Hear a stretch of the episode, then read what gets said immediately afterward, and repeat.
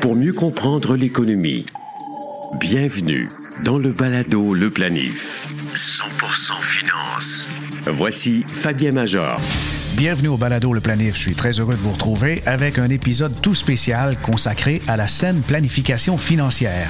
Vous saurez sur quoi il est important lors de replis de marché d'identifier et se concentrer sur les choses qu'on peut contrôler. L'actualité nous bombarde de choses importantes comme la guerre en Ukraine, les replis du Nasdaq, l'inflation, le contrôle des armes à feu et la pénurie de main-d'œuvre. Mais en ce qui a trait à votre patrimoine, que pouvez-vous contrôler? C'est vrai qu'on ne peut pas tout prévoir et prédire l'avenir, mais on peut bien se préparer et anticiper les perturbations pour mieux réagir. Notre invité est actuaire et planificateur financier. Martin Duprat est le président du comité en charge d'établir annuellement les normes d'hypothèse de projection de Pourquoi l'Institut québécois de la planification financière du Québec estime-t-elle que 2,1% est un bon chiffre pour représenter le taux d'inflation futur? Pourquoi, dans ces projections de rendement, on juge que 6,6% de rendement futur pour les actions internationales est approprié? Martin nous donnera des réponses. Aussi, dans un instant, notre capsule historique avec Isabelle Junot remonte aux origines des grands principes de la planification financière. Le balado Le Planif est partenaire d'InfoBref, un nouveau média d'information destiné aux professionnels et aux gens d'affaires.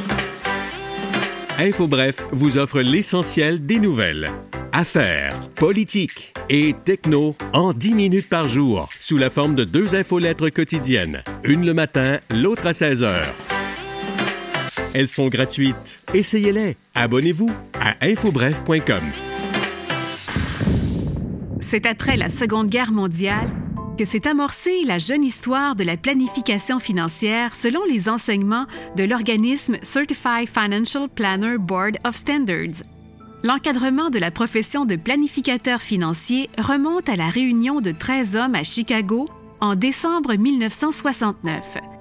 Ces personnes souhaitaient faire avancer l'idée d'une profession qui intègre les connaissances et les pratiques de différents domaines des services financiers. Cette rencontre a mis la table à la création de l'Association internationale des planificateurs financiers et du Collège de planification financière. Au Québec, la planification financière est relativement jeune.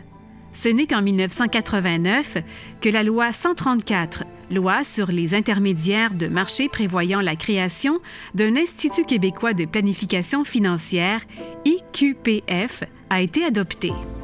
Au Canada, en 1995, le Conseil des normes en planification financière est créé et devient le principal organisme de normalisation pour la planification financière de type patrimonial au Canada, en élevant les normes de la désignation CFP et en établissant la certification CFP comme norme de référence pour les planificateurs financiers du pays.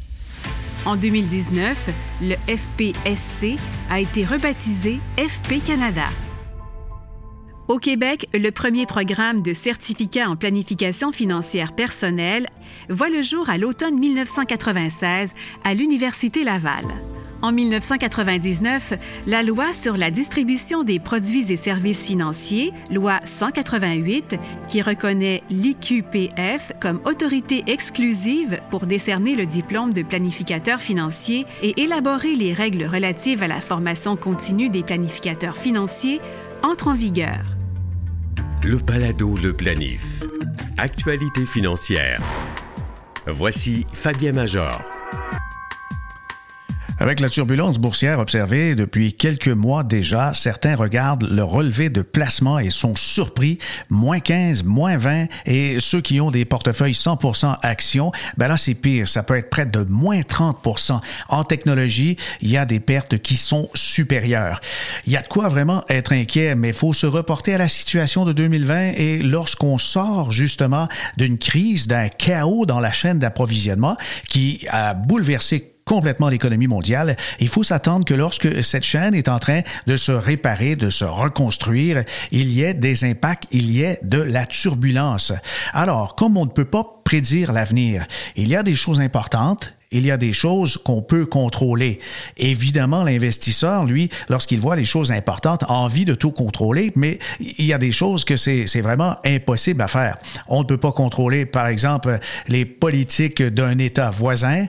Dans nos politiques, encore faut-il être un député ou un ministre pour contrôler les lois en vigueur, les lois à venir ou les transformer. On ne peut pas contrôler les impôts, le climat, le Dow Jones, la volatilité du Nasdaq, le temps qui s'écoule, les devises, bien sûr la récession, les conflits géopolitiques, le chômage, taux d'intérêt. Voyez, ce sont toutes des choses importantes que je viens de vous, de vous énumérer, mais on, on ne peut rien y faire avec ça. Mais lorsqu'on est bien préparé, par exemple, on sait quoi faire quand on se concentre sur les choses qu'on peut contrôler. Et c'est justement ce dont je souhaite vous parler dans l'immédiat. Alors, l'important au fond, quand on peut contrôler quelque chose, qu'est-ce qu'on peut faire pour aller, par exemple, s'opposer ou guérir un peu son portefeuille? On peut s'assurer qu'on a des protections efficaces, qu'il y a suffisamment de diversification, qu'on a plusieurs styles à l'intérieur de son portefeuille, qu'il y a plusieurs équipes de gestionnaires, qu'on va favoriser certains secteurs qui sont euh, justement plus en demande lorsque l'économie est en train de changer de cycle. La qualité des titres qu'on détient, eh ben, on a du contrôle là-dessus aussi. Le prix d'achat et de revente et évidemment si on a un processus ou pas. Voyez déjà, il y a quelque chose de très important que je viens de vous mentionner. Si on n'a pas le contrôle de tous les éléments de l'actualité, on a du contrôle de son côté pour faire des vérifications en tant qu'investisseur en association bien sûr, avec son planificateur. Et le planificateur, lui, qui travaille avec vous, va s'assurer que vous ne payez que votre juste part d'impôt. Dans certains cas, il pourrait même les réduire. Il va affiner votre plan de retraite, votre planification fiscale, votre planification successorale. Il va planifier aussi les décaissements futurs en fonction des données actuelles. Les décaissements peuvent se faire de manière stratégique. Si on a des investissements qui sont non enregistrés, on a des CELI, des régimes épargnitudes, on a des REER, des FER, un CRI, des actifs en valeur de rachat dans sa police d'assurance, tout ça doit être pris en compte. Et on peut réévaluer son si on est inquiet par la situation actuelle. On peut faire ce qu'on appelle aussi un rééquilibrage. C'est important de faire ça régulièrement. Si on voit qu'il y a des actifs qui ont baissé beaucoup dans une catégorie donnée, on pourrait augmenter le pourcentage pour retrouver le point de départ de notre répartition cible. Évidemment, il faut communiquer. L'investisseur a des devoirs. Oui, il a des devoirs, même certaines obligations l'investisseur doit communiquer ses états d'âme à son conseiller planificateur. Il doit lui poser des questions et il doit s'impliquer s'il veut que son plan fonctionne. Le planificateur aussi a des devoirs, des, leçons. Il a certainement des obligations de communiquer avec ses clients pour l'informer de l'état du marché et aussi de valider si les points de son plan euh, tient toujours. Si par exemple on a fait des, projections avec tel tel tel chiffre, est-ce que ces chiffres-là sont toujours bons? Il faut vérifier le tout. Un document que j'ai lu il n'y a pas longtemps, c'est euh, sous la plume de Lorne Zeller. C'est un CFA. Il travaille à Toronto dans de la clientèle privée et, lui euh, posait de très, très bonnes questions dans un document qui posait la question euh, a-t-on atteint le fond, le fond du baril dans le sens que est-ce que les marchés ont suffisamment baissé? Est-ce que vous croyez que ça va remonter bientôt? Eh bien, d'abord, est-ce que je dois créer un plan financier? Oui, je pense que dès qu'on a certaines obligations familiales, comme par exemple des enfants, un emploi, des engagements financiers avec une hypothèque, des emprunts importants, ou encore on, a une entreprise qu'on vient de lancer avec euh, des employés, là on a des responsabilités. La planification, c'est un exercice extrêmement utile pour tout investisseur. Ça définit le rendement cible qu'on essaie d'atteindre en fonction de son niveau de confort par rapport à la volatilité du marché. On n'essaie pas de battre le marché, on essaie de rejoindre sa cible en fonction de son niveau de confort et de tolérance à la volatilité du marché. Par conséquent, les plans financiers aide les investisseurs à adopter une perspective à long terme, traverser les périodes difficiles du marché en se concentrant sur leurs propres objectifs. Dans des plans, on peut déterminer les meilleures sources de liquidité à la retraite, se concentrer sur les moyens de réduire ses impôts de manière globale, aider aussi à structurer correctement sa succession. Et cette année, oui, ça a peut-être connu un début difficile pour les investisseurs, mais plusieurs pensent, et je suis de ceux-là, que la plupart des mauvaises nouvelles ont déjà été prises en compte par le marché. Et les marchés, eux, ils peuvent bien baisser à court terme. L'environnement du marché actuel est attrayant pour les investisseurs qui ont une perspective à long terme et ceux qui ont des liquidités devraient certainement songer à augmenter justement leur mise. Et si vous souhaitez obtenir des rendements à un chiffre moyen, élevé, accroître votre patrimoine global, eh c'est temps d'y voir et c'est temps de vous doter d'un vrai bon plan financier. Planifiez mieux avec le balado Le Planif. Nous rejoignons immédiatement Martin Duprat, qui est euh, actuaire et planificateur financier. Bonjour Martin. Bonjour. Alors, tu es euh, actuaire, planificateur financier, mais j'ai vu tes titres. Tu es enseignant également à l'université, c'est ça? Oui, en fait, je suis chargé de cours euh, tant au HEC qu'à Sherbrooke, des cours de retraite et ou de, de fiscalité, principalement. D'accord. Alors, euh, juste pour mettre la table, parle-nous de ton parcours un peu. Qu'est-ce qui t'a amené dans le monde de la planification financière et euh, monde par euh, extension par, dans le monde financier, dans les services financiers? Ben, en fait, comme beaucoup de gens qui ont ma formation, j'ai commencé là, dans les grands cabinets d'actuaires conseil à administrer des régimes de retraite et il y a environ une quinzaine d'années, j'ai plus bifurqué vers le volet, soit le volet conseil ou le volet communication euh, des avantages sociaux euh, et ça m'a amené naturellement vers la, planification financière. Donc, euh, depuis maintenant une douzaine d'années, je suis à mon compte et je prodigue cette formation-là, cette, planification-là, soit à des particuliers ou à des groupes donc en formation de toutes sortes, là, sans aucune vente de produits financiers. D'accord. Alors, c'est la planification pure. Et d'ailleurs, j'ai assisté à quelques-unes de tes formations euh, poussées qui vont vraiment très loin pour aider les planificateurs financiers dans toutes les circonstances. Et le sujet aujourd'hui, Martin, c'est les normes d'hypothèse, les normes de, de, projection dont se servent les planificateurs financiers. Parce que certains peuvent utiliser avec leur chiffrier Excel à la maison, leur tableur, des projections en disant, par exemple, dans la dernière décennie, j'ai fait 10% de rendement avec mes placements alors, euh, selon les tendances, les prochaines années, c'est 10% et je devrais être correct pour la retraite. C'est un peu simpliste. Ben, en fait, oui. je pense que dans ça, il y a deux choses. C'est que, d'une part, on ne peut pas présumer que le futur va ressembler au passé. Et d'autre part, on peut présumer que moi-même, je ne changerai pas. Quand j'avais à 30, 35 ans des placements peut-être très agressifs, il n'est pas dit qu'à 60 ans, j'aurais encore le même profil d'investissement et le même type de placement. Alors, pour ces raisons-là, je pense que les, les normes d'hypothèse sont assez pertinentes à considérer. Sur le site baladoleplanif.com, on va déposer le lien pour aller voir justement ces fameuses normes d'hypothèse de projection dont se servent les planificateurs financiers. Et on, peut en parler justement. Depuis euh, la fin avril 2022, voici en ce qui concerne les rendements. On se sert pour euh, des investissements à court terme d'un rendement de 2,3, de revenus fixes de 2,8% actions canadiennes 6,3, les actions de pays développés comme les États-Unis, marché européen, 6,6 Actions des pays émergents, 7,7 On va se servir d'un taux d'emprunt moyen de 4,3 et très important de l'inflation de 2,10. Avant de passer à, chacun de ceux-ci, euh, Martin, on aimerait savoir d'où viennent ces chiffres, comment vous en êtes euh, justement arrivé à cette conclusion qu'il fallait utiliser ces chiffres? La question, elle est très pertinente. En fait, euh, ce ne sont pas les chiffres, ce ne sont pas le produit des opinions des rédacteurs dont je fais partie. Il y a un comité euh, en charge de mettre à jour ces normes-là. Et essentiellement, ce qui est fait, c'est qu'on va aller chercher des, euh, sources de données externes crédibles euh, et des sources de données qui ont des, objectifs différents pour pouvoir éviter ou pouvoir éliminer le coefficient de biais de chacune de ces sources-là. Donc, on va aller voir entre autres le, régime de rente du Québec utilise là, dans son, pour évaluer la santé financière de son propre, régime. Donc, ils ont des normes, peut-être à long terme, on va prendre celle-là.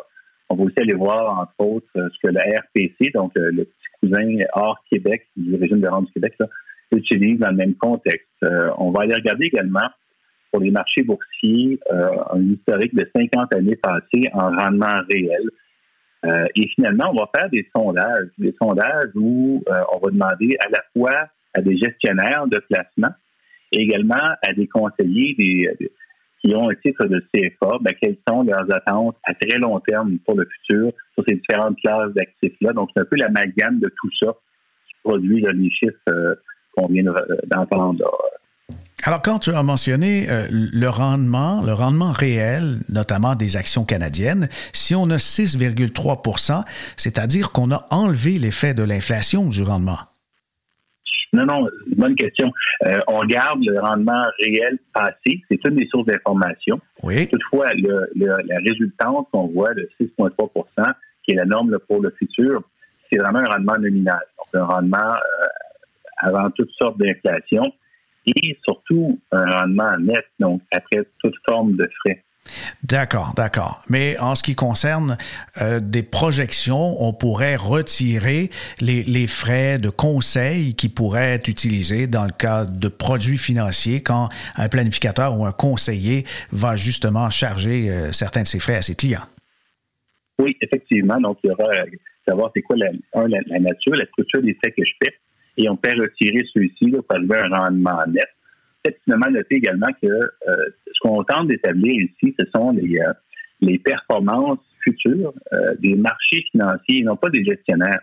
Donc, ce que je vous dirais, c'est qu'on ne considère pas non plus de valeur ajoutée de la part d'un gestionnaire. Donc, on, on est temps de voir qu'est-ce que ces marchés-là devraient, encore une fois, à long terme, procurer comme rendement là, donc, on a 50 ans et en 50 ans, il s'en est passé des événements, des événements dramatiques, des événements aussi euphoriques. Et quand on voit pour les marchés développés 6,6% euh, vous, ne considérez pas ça faible un peu? Est-ce que c'est le genre de remarque que vous entendez? Euh, on l'entend parfois, mais une fois de plus, je vous rappelle que le, ce qu'on entend de trouver ici, c'est le, consensus de données externes.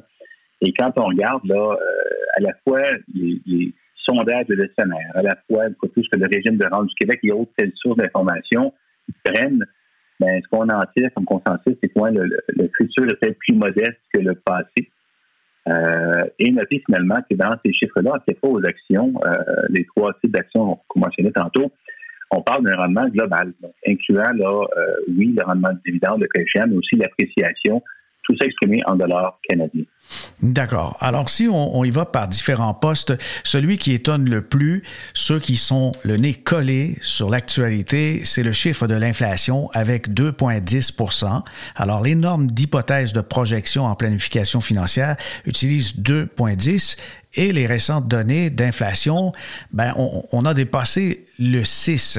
À ceux qui trouvent qu'on utilise un taux relativement faible, qu'est-ce qu'on répond? En fait, c'est un bon point. Euh, quand on regarde, vous avez raison, année sur année, on, regarde les années d'inflation actuelle, euh, on parlait de 4,8% en 2021, puis on avoisine les, les 6% euh, C'est sûr que ça, c'est troublant, d'une part, mais dans ça, il y a probablement de différents éléments. Donc, un élément de, rattrapage de la pandémie, il y a possiblement également un élément qui provient des, des chaînes d'approvisionnement du monde entier qui sont sans dessous. Là j'en c'est une fois de plus, ce qu'on tente d'établir, c'est pour les prochains 20 ou 25 ans, euh, on, parle de quel chiffre est le plus, le plus crédible à utiliser. Donc, ne, serait-ce qu'une des sources d'information, la Banque Canada, euh, celle-ci, elle est encore euh, à utiliser sa propre cible qui est à 2% et la fourchette de 1 à 3% Donc, les sous-grossos ponctuels, il y en a eu, il va en avoir encore, mais à long terme, le 2,1 semble assez cohérent peut-être je peux me permettre un bon commentaire là-dessus. Euh, on a tendance à, l'oublier ou à pas le, réaliser. Mais dans les derniers mois, dernières années, quand on regardait année sur année, donc mois sur mois, euh, l'inflation, euh, même à l'époque, durant la pandémie, on avec des chiffres qui étaient beaucoup plus faibles que 2% et même pendant quelques mois, des chiffres où on était littéralement à la 10, on était négatif. Donc, c'est un peu tout ça qu'on tente d'encapsuler ou de capturer, devrais-je dire, là, dans l'hypothèse long terme. Mais en même temps, c'est une mesure de prudence. Le planificateur financier euh, qui fait bien son travail va utiliser certains éléments mais surtout être conservateur tant dans ses projections que dans ses, les attentes des clients. Des fois, les tempérer, surtout lorsqu'on veut prendre trop de risques dans une situation où on, sent une, frénésie boursière. Là. Je pense que c'est bon d'utiliser des chiffres qui sont sur le très long terme comme ça. Là. En, ce qui concerne le court terme, qu'est-ce que vous définissez avec le 2,3% le taux à utiliser avec les normes d'hypothèse? Qu'est-ce que vous euh, définissez comme court terme? En fait, c'est vraiment de placements tels euh, des dépôts garantis ou bons de trésor, euh, de ce type-là donc de placement. Et, là, euh, j'entends l'objection, mais M. Duprat, où peut-on trouver à ce moment-ci des placements court terme dont le rendement va être de 2,3% La réponse courte, c'est bien, on ne le trouvera pas.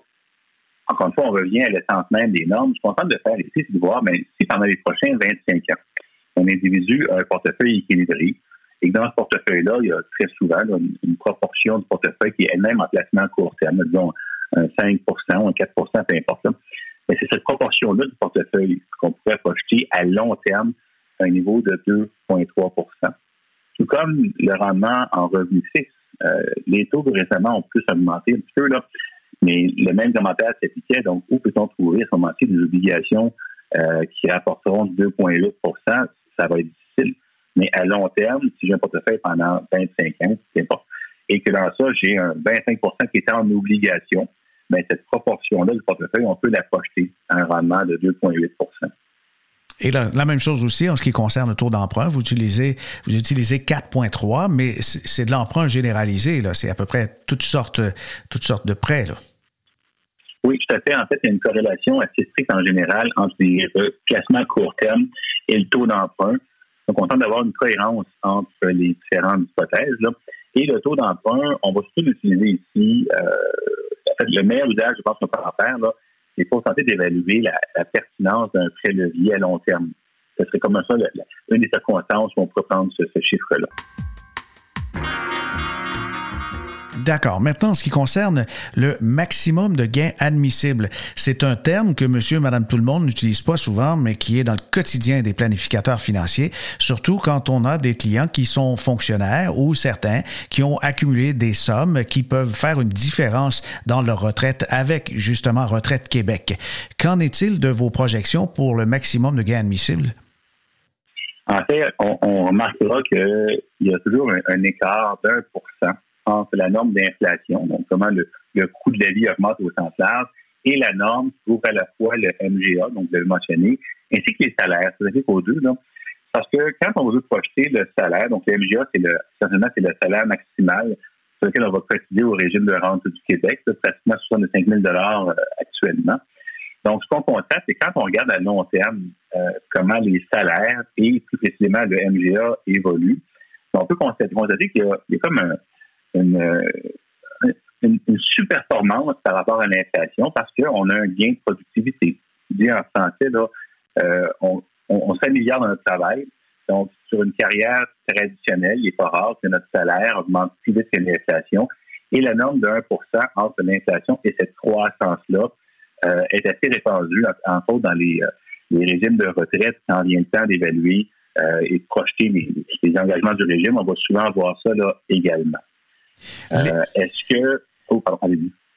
Oui, oui, j'allais mentionner que en ce qui concerne le planificateur, de voir ces chiffres-là qui changent à chaque année, on peut être tenté de revoir nos plans financiers euh, un peu plus régulièrement, mais si on a fait un, plan avec les normes de 2022, est-ce qu'il devrait tenir la route quand même 3, 4, 5 ans? C'est une bonne question. En fait, les, euh, comment on, on, a structuré les normes? C'est que euh, les différentes sources d'informations qu'on utilise ne changent pas aux mêmes intervalles. Entre autres, euh, quand on parle du régime de rente du Québec, euh, leur évaluation actuarielle, c'est aux trois ans qu'elle est publiée. Donc, on a, c'est très volontaire, on veut assurer une forme de stabilité dans les normes. Donc, bon an, mal il y a des ajustements, c'est sûr, mais ce pas des gros ajustements. Ce qui fait qu'un calcul qui est fait en 2022, par exemple, avec ces chiffres-là, ben, il va tenir la route encore deux, trois ans, pas trop de soucis si ça se trouve, ce qui va euh, encourager ou ce qui devrait motiver les gens à revisiter les plans financiers, c'est pas nécessairement la, nouvelle publication de normes l'année prochaine, mais c'est plus notre propre expérience. Donc, est-ce que nos placements euh, ont essuyé des, des, pertes importantes ou à l'inverse, nos placements, est-ce que pendant deux, trois ans, on a vécu des marchés euphoriques et je me ramasse avec des, des, sols qui sont 10, 15, 20% plus élevés ou, plus bas que ceux projetés? C'est plus ces éléments-là, je pense, qui vont euh, motiver les gens à revisiter les plans financiers. Mhm. Mais en même temps, euh, quand on utilise des logiciels qui euh, font, par exemple, usage de ce qu'on appelle les, hypothèses ou encore les, les, modèles Monte-Carlo, où on a mille situations randomisées avec justement des exceptions, tant dans le positif que dans le négatif, je crois que ça vaut la peine de l'expliquer aux gens qu'on a tenu compte des exceptions qui peuvent se produire dans les marchés. Ah, vous avez raison. Et à ce propos, les normes c'est un document qui est publié annuellement, mais également euh, sur le site du QPF et sur le site de FP Canada. Notez que les normes, elles sont nationales. Elles sont utilisées d'un océan à l'autre. Euh, on produit à la fois le fichier, mais qui les normes, mais aussi on produit un, document Excel, en fait, qui s'appelle l'agenda aux normes. Donc, toutes les données qui ont servi à bâtir les normes sont disponibles, ce qui fait que tout le monde peut les reconstituer. Pourquoi je raconte ça? Parce que dans le fichier dont je vous parle, on présente en fait euh, les données sur 50 ans passés. Et des données passées, on vient également euh, calculer euh, un écart type historique des différentes classes d'actifs. Donc, vous avez raison, quand des praticiens utilisent des logiciels qui auront des projections stochastiques ou Monte-Carlo, on pourra utiliser justement cet écart type de façon à créer ces, milliers de scénarios-là et rajouter encore un peu plus de, de, réalisme dans les projections. On va entrer dans la cuisine du président du comité des normes. Martin, comment ça se passe euh, lorsque vous prévoyez euh, changer ou réviser les normes avec votre comité? Comment ça se passe au jour 1? En fait, c'est très structuré, euh, à savoir que notre comité, on est six praticiens là-dessus. tous qui sont conseillers, qui ont soit le site de conseil financier ou le site là, en dehors du Québec de Certified Financial Planner. Donc, on est tous des praticiens en, planification financière. Et également, on est soit actuaire ou CFA. Donc, euh, actuellement, on vient de publier les normes il y a quelques semaines à peine pour 2022. Et dès, je pense, dans une dizaine de jours, on recommence nos comités pour les prochaines normes. Donc, essentiellement, on va, vous on va recevoir plein de commentaires sur les normes, des questions, donc des précisions. Euh, on regarde tout le temps, qu'est-ce qu'on reçoit comme, comme commentaire, à savoir est-ce qu'il y a un intérêt dans ça, est-ce qu'il y a une pertinence, est-ce qu'il y a, un angle mort qu'on n'aurait pas vu. Euh, on va relancer après ça des, euh, des, des, sondages pour les gestionnaires et encore ça les praticiens. Donc ça, en général, se passe plus à l'automne. Et on refait le, le, calcul, donc le tour de roue qui arrive là, à, ce consensus-là, qui fait que ce travail qui n'arrête jamais. De façon justement à, à, être sûr que les normes sont toujours aussi près de la réalité et donnent les chiffres les plus crédibles qui sont disponibles. C'est un peu ce travail-là qui fait en sorte qu'on s'assure de ça. Justement, en parlant de crédibilité, quand on, voit le fondement et pourquoi les normes existent, vous dites que ça sert à élaborer des projections financières à long terme, 10 ans et plus, libres de billets ou de préjugés potentiels. Quels sont justement les, les billets ou préjugés que soit l'investisseur ou soit le, praticien qui va un peu euh, sur, sur le radar pourrait peut-être commettre? Ben en fait, deux, trois choses. D'une part, ces normes-là, je pense qu'elle protège à la fois le client et le praticien.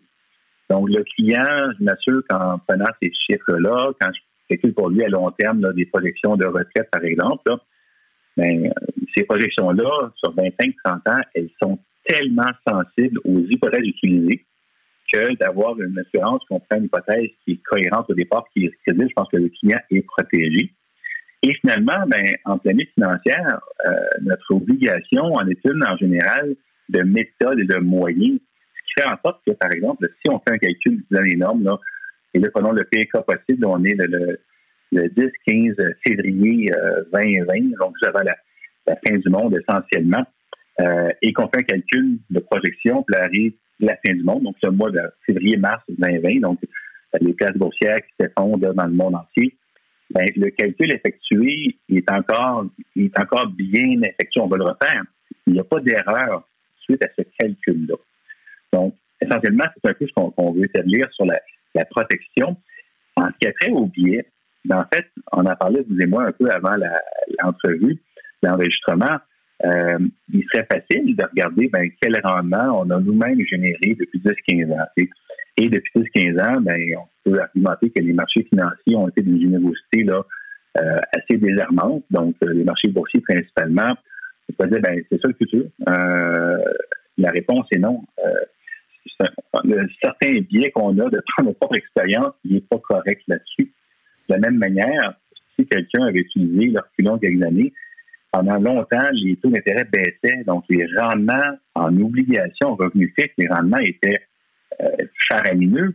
Euh, alors, ces rendements-là ne pourront juste pas se reproduire, les taux n'étant pas au, niveau qu'ils étaient là, des années 80-85. Donc, c'est un peu ce biais-là qu'on veut enlever là, euh, par l'usage de ces normes-là. Les QPF existent depuis une trentaine d'années. Les normes de projection comme telles sont arrivées à quel moment? En fait, la première version des normes remonte à 2009, euh, si je ne m'abuse. C'est mémoire me sert bien, là. 2009, euh, et c'est depuis 2015 qu'elles ont été adoptées d'un océan à l'autre. Donc, ST Canada adopté celle-ci là, il y a maintenant 7 ans. Est-ce que les chiffres se ressemblent? C'est les mêmes chiffres. En fait, c'est les, les, mêmes chiffres d'un océan à l'autre. Votre question portait plus sur année sur année? Oui, oui, c'est ça. Depuis le début que ah. vous faites des normes comme telles, est-ce que vous avez remarqué une évolution dans les chiffres ou ils ont peu bougé? Ben, en fait, les chiffres ont peut-être baissé un petit peu au fil des ans. Euh, ce qu'on constate, c'est que de temps à autre, on va regarder euh, sur 10 ans, par exemple, qu'est-ce que qu'est-ce qu'étaient les normes il y a une dizaine d'années et comparer ces, normes-là avec les rendements qui ont été donnés par les marchés boursiers, les marchés financiers et autres et ce qu'on constate, c'est que euh, au, rythme des aléas des marchés, des hausses, des baisses et tout ça, euh, sur des périodes de type 10 ans, ouais, c'est assez cohérent. C'est assez euh, remarquable comment on est proche. C'est pas ça le but visé, c'est pas juste ça, mais ce qu'on constate à, posteriori, c'est quoi? Le système fonctionne. Ah oui, ben, je, oui, on, on devrait. Oui. Merci notre invité, Martin Duprat, actuaire, planificateur financier et fondateur de Confort Financier. Je vous invite d'ailleurs à lire ses chroniques régulières dans la section Perspective retraite de la publication Finance et Investissement. Et je vous rappelle, cet épisode de notre podcast, comme les précédents, se retrouve sur le site baladoleplanif.com où on y trouve des liens vers des sites et textes complémentaires au sujet traité. Ici Fabien Major. À bientôt.